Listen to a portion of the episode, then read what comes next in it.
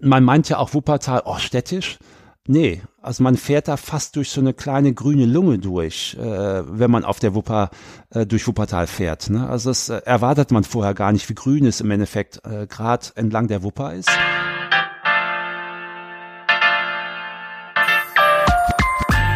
Hör mal, wer da reist. Der Dein NRW-Podcast.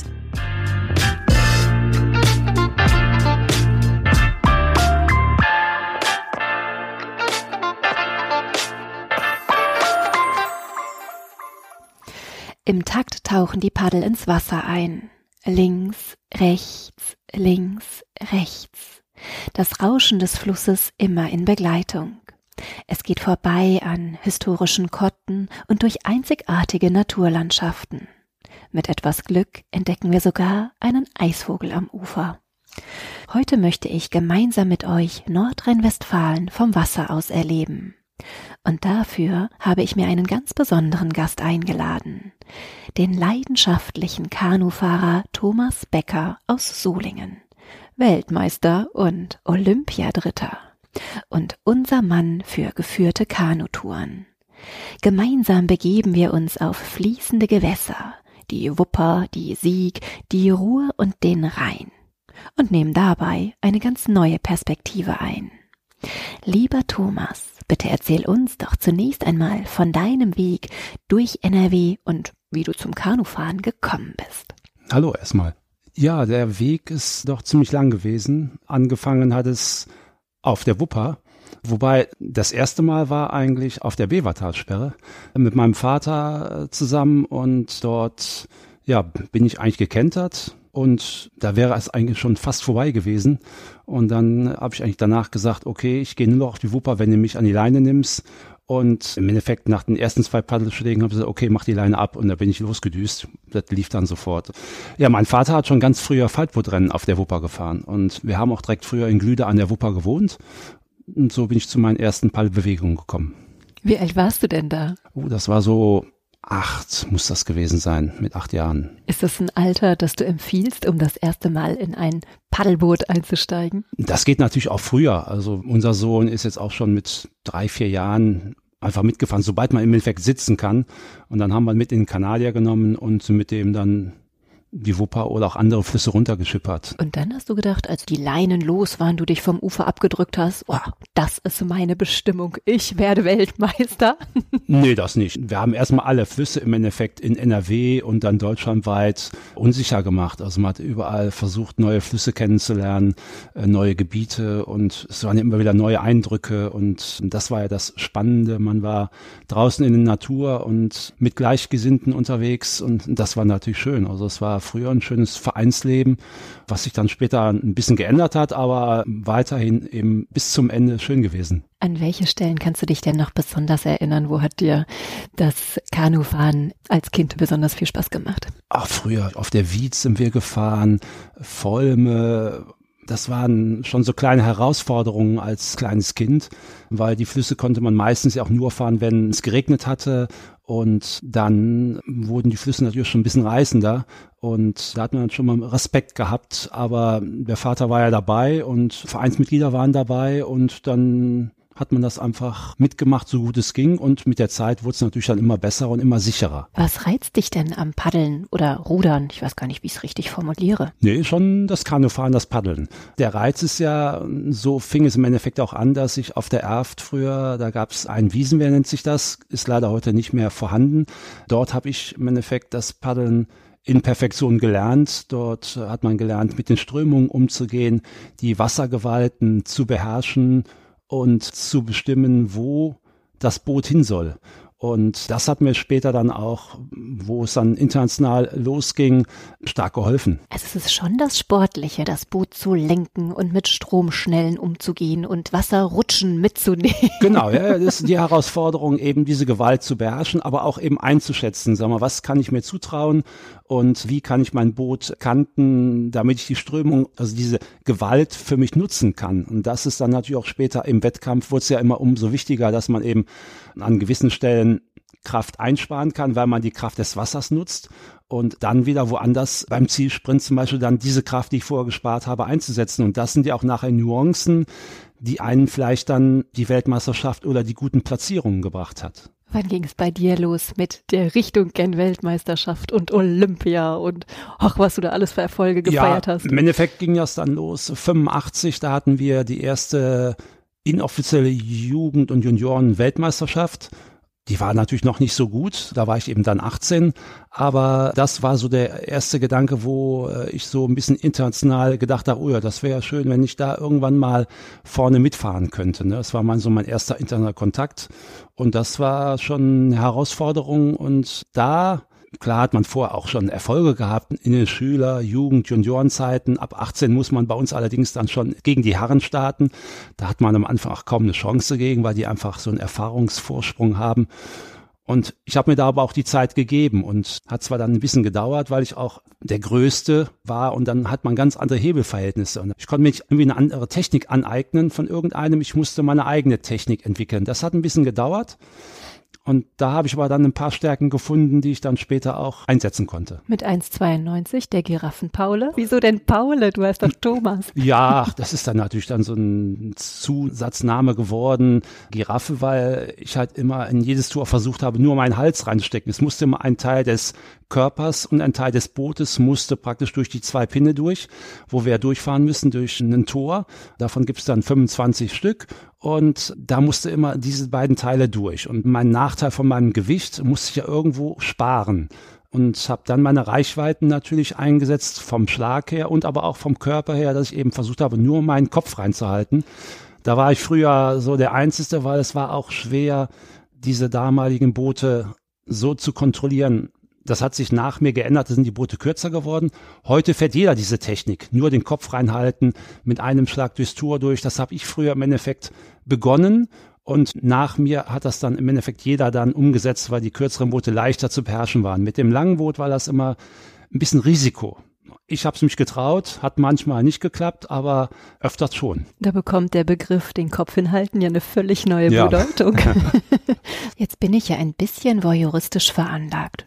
Erzähl mir doch mal von Olympia und dem Einzug in dieses Olympiadorf ja. und die Eröffnungsfeier. Ich war ja auch schon 92 in Barcelona dabei bei Olympischen Spielen. Da hat man uns den Einmarsch verwehrt, weil man dort sagte, nee, das ist zu knapp vom Wettkampf und haben dann nur die Abschlussfeier mitmachen können der Wettkampf selber in dem Jahr 92 war eigentlich schlecht von mir. Ich bin nach 26. nur geworden. Das war aber auch jetzt nicht eine Strecke, die mir entgegenkam. Die war sehr eng, sehr klein. Der beste Wettkampf in dem Jahr war die Qualifikation für die Olympischen Spiele, weil da habe ich das Rennen gewonnen, wo ich gewinnen musste. Und da haben wir aber auch gesagt, okay, wenn wir nochmal dabei sind, dann wollen wir aber den Einmarsch mitmachen, weil ich habe gedacht, das musst du mitmachen. Das, das sind alle Sportler, gehen da rein. Und ich habe auch 92 dann beim Abschlussfeier noch ein Foto damals mit Linford Christie machen können. Aber ist auch schön, die Abschlussfeier, natürlich, muss man auch mitmachen, aber die Eröffnungsfeier ist nochmal eine ganz andere Nummer. Und dann haben wir wirklich 96, war auch noch das Problem, wir sind ja eigentlich erstmal wieder aus dem Programm rausgeflogen, sind nachträglich wieder reingerutscht habe ich mich trotzdem auch nochmal für qualifizieren können. Das war auch super. Und äh, da haben wir gesagt, wir machen jetzt die Öffnungsfeier auf jeden Fall mit. Wir müssen das mitmachen. Man war jetzt natürlich auch schon ein bisschen erfahrener von 92 und wenn man dann ins Stadion einmarschiert und dahinter schon mit den ganzen Sportlern wartet, in den Katakomben, dann kommt erst dieser Gedanke auf, hey, ich bin bei Olympia dabei. Das schaffen nicht viele. Und da, puh, da, da läuft einem schon kalt den Schauer runter und läuft dann mit den ganzen Sportlern ins Stadion ein und macht auch die ganze Öffnungsfeier mit. Also das ist schon echt cool. Das nimmt einem keiner mehr, ob Foto hin oder her, braucht man nicht. Das erleben nicht viele. Und ich habe es miterlebt, zweimal sogar im Endeffekt dabei zu sein überhaupt.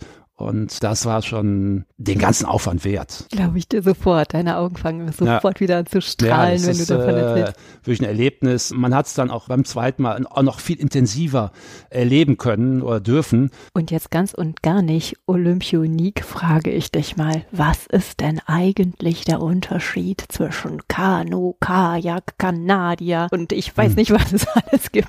Ja gut, international ist das nochmal anders, aber in Deutschland haben wir es so gestaffelt, der Oberbegriff ist Kanu. Und darunter ist alles angesiedelt, was mit Kanu zu tun hat, mit Kanusport. Da haben wir einmal bei uns natürlich gesehen den Kanadier. Das ist das Boot, was mit dem Stechpalle gefahren wird, wo wir nur auf einer Seite die Paddelfläche haben und, und auf der anderen Seite haben wir den Griff. Das kann man im Einer fahren, das kann man im Zweier fahren, in einem Familienboot zu viert, zu fünft. Es gibt auch größere Boote, zum Beispiel Drachenboot ist ja auch sehr beliebt. Da sitzt man mit 20 Leuten oder mit 10 Leuten im Boot drinne dann ist man nicht alleine und äh, ist vielleicht auch noch im Alter dann noch in der Gruppe das Ganze noch zu erleben. Sehr schön habe ich auch noch gemacht. Dann nach meiner Karriere, äh, nach dem Wettkampfsport, bin ich nochmal Drachenboot mitgefahren. Da sind wir auch noch dreimal Vize-Weltmeister geworden, 2005. Dann haben wir natürlich den Kajak, das ich ja speziell gefahren bin, mit dem Doppelpaddel rechts und links. Da ist man natürlich deutlich beweglicher und ja, ist nur für sich verantwortlich, genauso natürlich auch ein Kanadier einer, aber wenn soweit mal eben schon ein Kanadier Zweier, da muss man immer mit einem Partner fahren. Ne? Und der Rest ist dann noch verwandte Sachen. Da gibt's dann noch Wildwassersport, wo man im Wildwasser fährt, im Kanadier oder im Kajak. Oder es gibt auch noch Rodeo, nennt sich heute Freestyle, dass man in so einer Welle Figuren macht, Überschläge. Dann gibt's ja dieses Kanu-Drachenboot. Also da gibt's noch ein paar andere Sachen. Also ist eigentlich heute sehr vielfältig geworden, wie man sich in irgendeinem Boot fortbewegen kann. Sub. Genau, Sub ist auch noch dazugekommen. Finde ich jetzt auf einem See natürlich auch nicht schlecht, dass man sich dann da auch mal zwischendurch sonnen kann, ne? Und dann paddelt man wieder ein Ründchen. Aber ich bewege mich lieber in einem Kajak, weil kann ich mehr mit anstellen. Die Bergischen Drei, Wuppertal, Solingen, Remscheid. Was macht denn die Region für dich so besonders? Gut, bin natürlich hier aufgewachsen und ähm, das ist das Allerbesonderste. ähm, hier groß geworden. Ich glaube, das kann ich jetzt im Fug und Recht behaupten. Keiner kennt die Wupper so gut wie ich. Ich habe die von früher, von klein auf mit total dreckig auf dem Wasser erlebt. Die Wupper war früher mein tägliches Trainingsrevier. Ich bin die Wupper hoch und runter geflügt in allen Bereichen und habe die Entwicklung von wirklich ganz dreckig bis total sauber heute miterlebt. Jetzt über 20 Jahre bieten wir auch schon unsere Kanetouren an. Ich habe, wie gesagt, über 20, 25 Jahre täglich auf der Wupper trainiert. Habe die Veränderung natürlich klar auch nach dem Hochwasser jetzt drastisch miterlebt, was dort durchgeschoben wurde war an der Entwicklung der Pegel und einen Ausstiegsstellen war ich mit dran beteiligt, habe das mitentwickelt, haben das mit hochgerechnet mit dem Wupperverband, habe jetzt mit dem Wupperverband wieder einen neuen Pegel entwickelt, der, denke ich mal, für alle auch wieder akzeptabel ist damit wir gerade bei wenig Wasser die Flachwassergebiete da schützen. Aber ich denke mal, da haben wir eine gute Regelung gefunden. Ah, man kann also zu jeder Jahreszeit aufs Wasser. Es ist im Endeffekt auch im Wettkampfsport eine ganze Jahressportart geworden. Und dann war ich früher das ganze Jahr durchweg am Paddeln. Das ist Winter, Sommer, das geht durch. Da gab es keine Pause.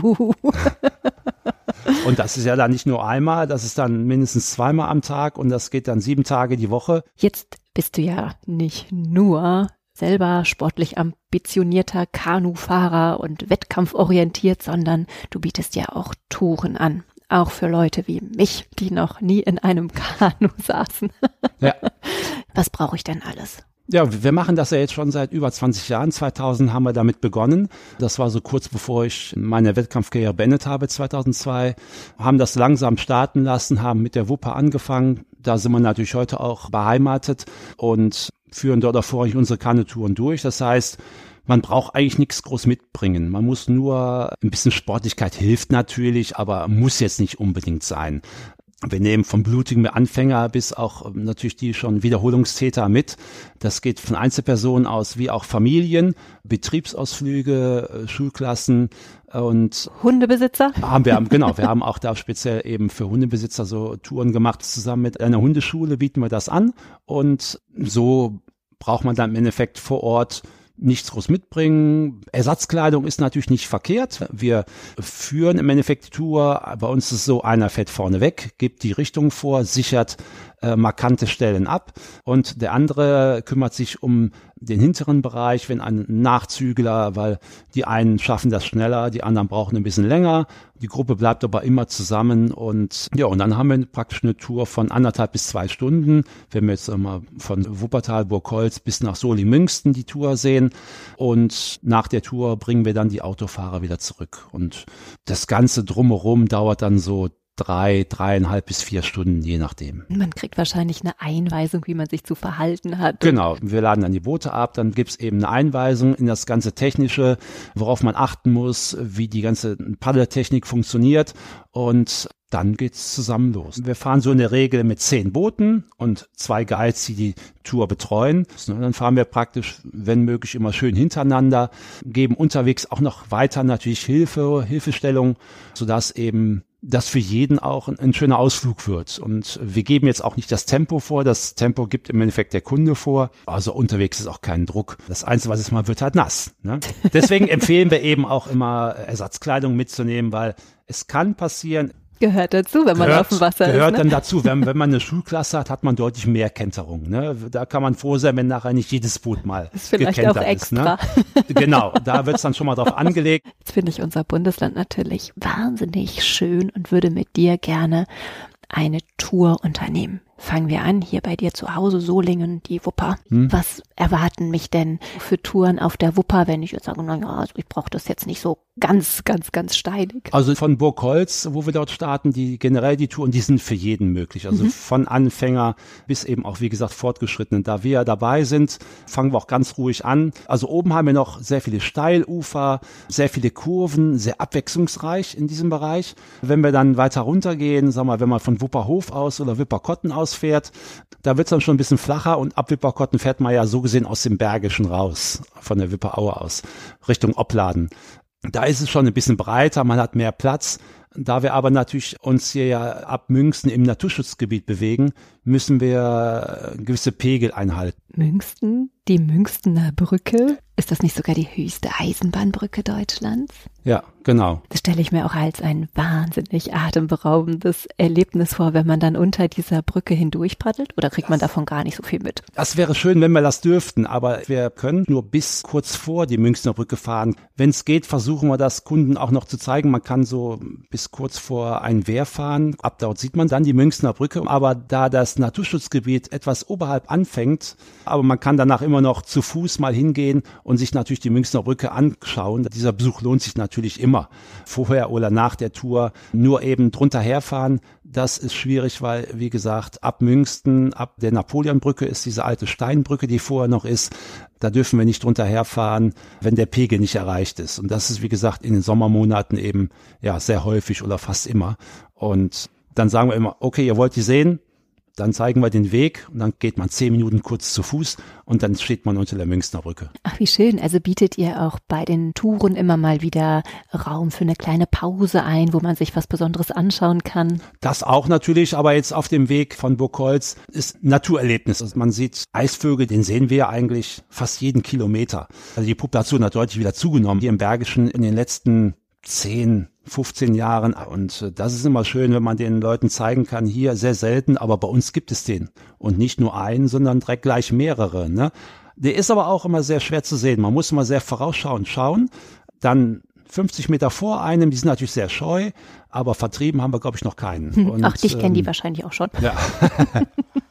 genau, und die sehen einen ja häufiger dann. Und was gibt es sonst noch? Klar, gibt es auch äh, Flusskrebse. Die Wasserqualität ist ja schon wieder sehr gut.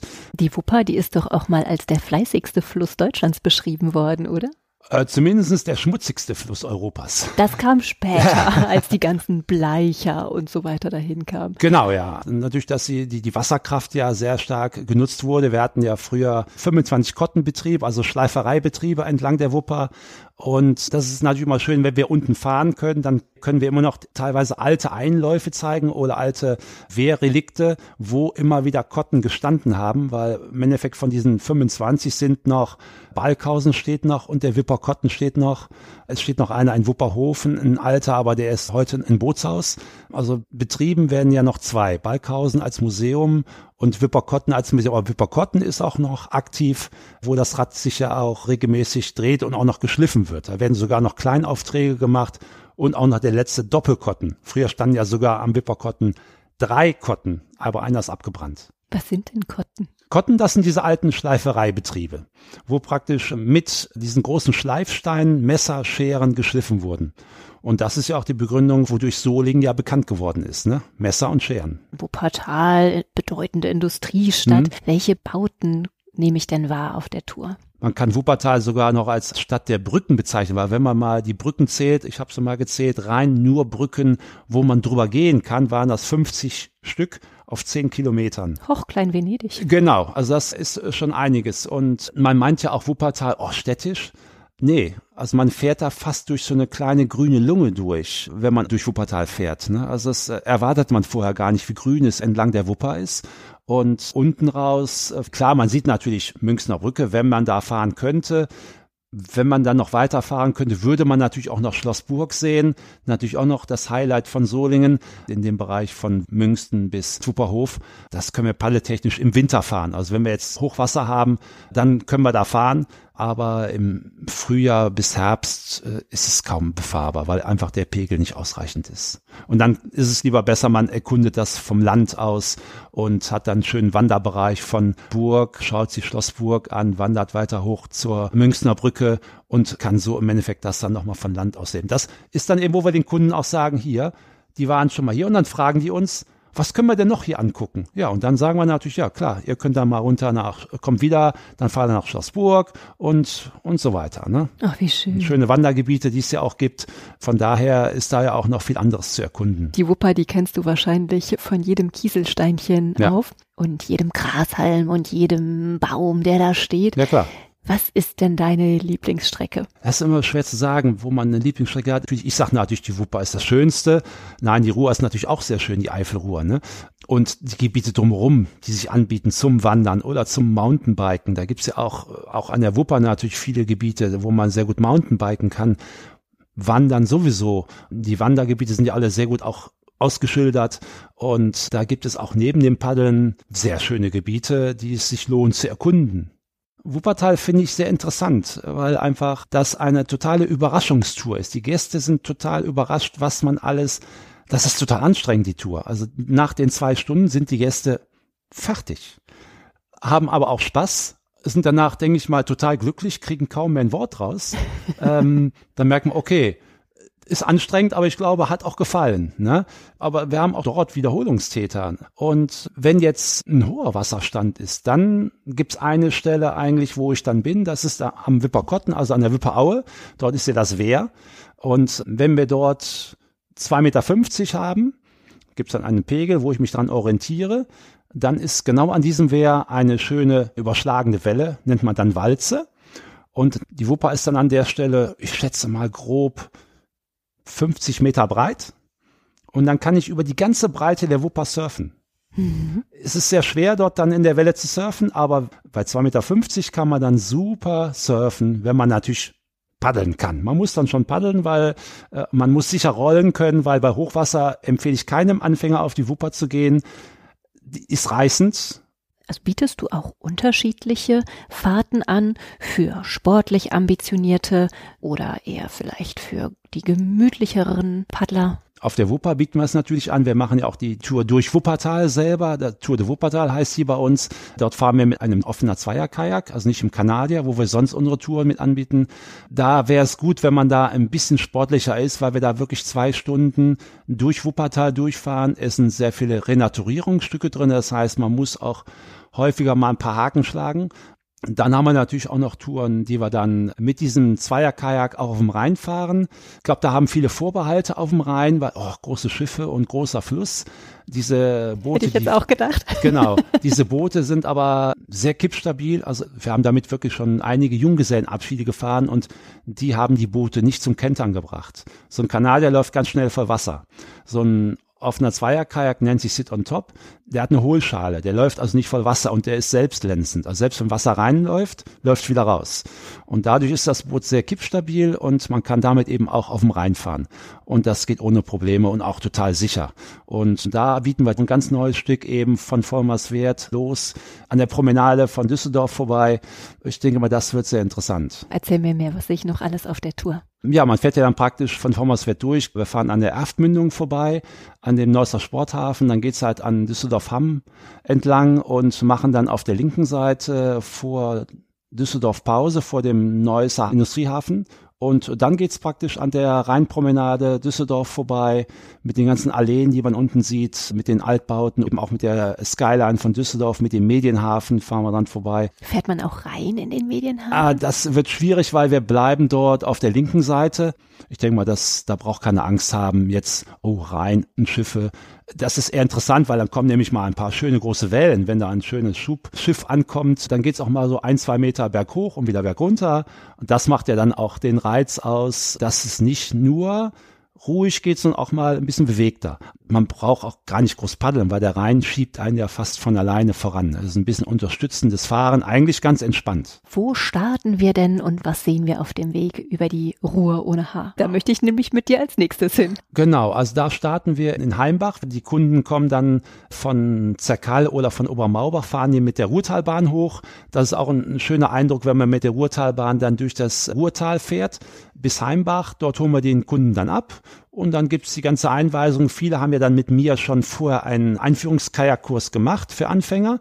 Das heißt, äh, dort fahre ich nicht mit Anfängern, sondern die schon mal einen Kajakkurs gemacht haben, also schon ein bisschen Vorerfahrung haben. Und dann nennen wir das praktisch eine Führungsfahrt, wo praktisch unter Anleitung das Ganze nochmal erkunden können. Das heißt, sie haben jederzeit einen Ansprechpartner und haben immer so das Sicherheitsgefühl und sind nicht alleine auf sich gestellt. Und dann geht's eben bis Zerkal runter. Wir sind dann grob drei Stunden unterwegs. Also das ist auch wirklich eine längere Tour. Und die ja, Landschaft ist natürlich auch sehr abwechslungsreich, weil Ruhr hat auch sehr viele Kurven.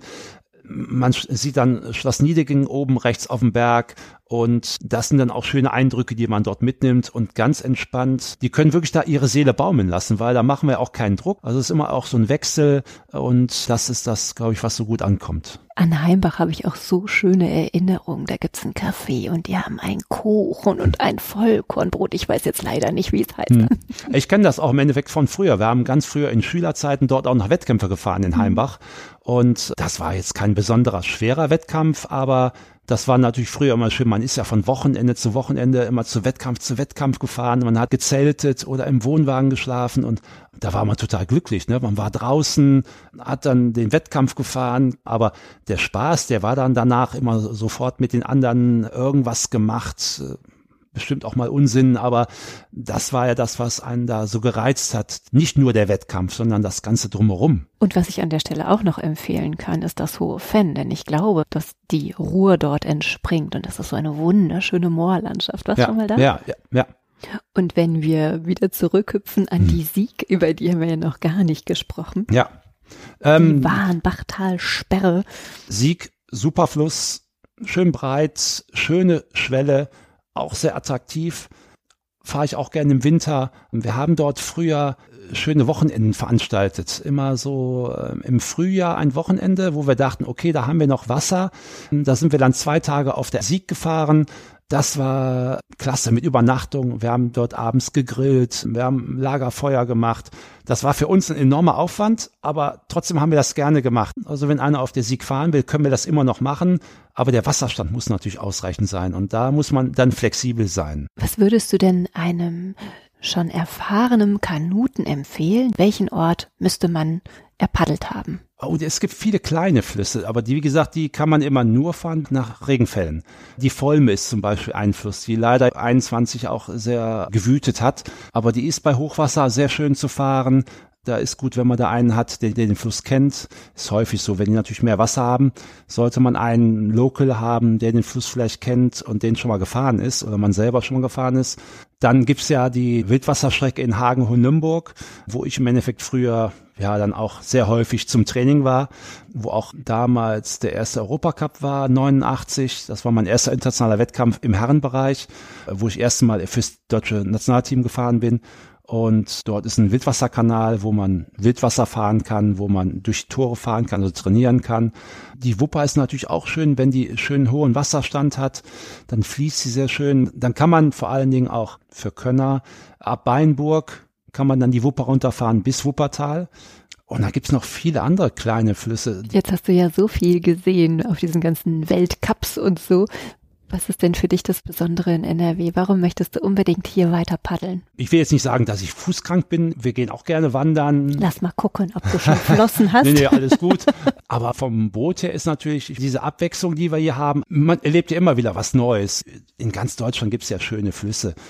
Klar versucht man erstmal sein näheres Umfeld ja zu entdecken. Und das ja auch dann, wo man sagt, suche ich mir den Fluss mal aus, da ist die Lippe, dann ist dort äh, die Ruhr und dann gibt's da eine Ems. Und äh, so kann man ja auch so nach und nach die einzelnen Gebiete erkunden. Und wenn man mal in der Nähe ist, dann versucht man den einen oder anderen Fluss, den man vielleicht noch nicht kennt, auch eben mal kennenzulernen und guckt sich das Gebiet an. Und ja, und so weiter geht's. Ansonsten fahre ich noch den Wesermarathon mit, das sind dann 80 Kilometer, dann sitze ich so ungefähr sechs Stunden im Boot. Das ist dann noch so ertragbar, länger muss es dann auch nicht sein. Nee, aber ansonsten ist natürlich einfach die Entschleunigung, auch wenn ich das, wie eben schon gesagt, immer noch ein bisschen sportlich sehe. Ne? Aber wenn man jetzt mal mit Endron fährt, dann legt man sich auch mal eher ein bisschen zurück, entspannt, kann sich mal treiben lassen, kann da mal wieder ein bisschen Vorschub geben und das macht dann den Reiz aus, auf den Flüssen auch unterwegs zu sein. Toi, toi, toi, das wird auch so weitergehen. Lieber Thomas, ich danke dir ganz herzlich, dass du mich hier so sicher mit in dein Boot genommen hast, mich Gerne. durch die Gegend gepaddelt hast. Vielen, vielen Dank für deine Zeit. Danke euch. Dieses Projekt wird als Teil der Reaktion der Europäischen Union auf die Covid-19-Pandemie gefördert.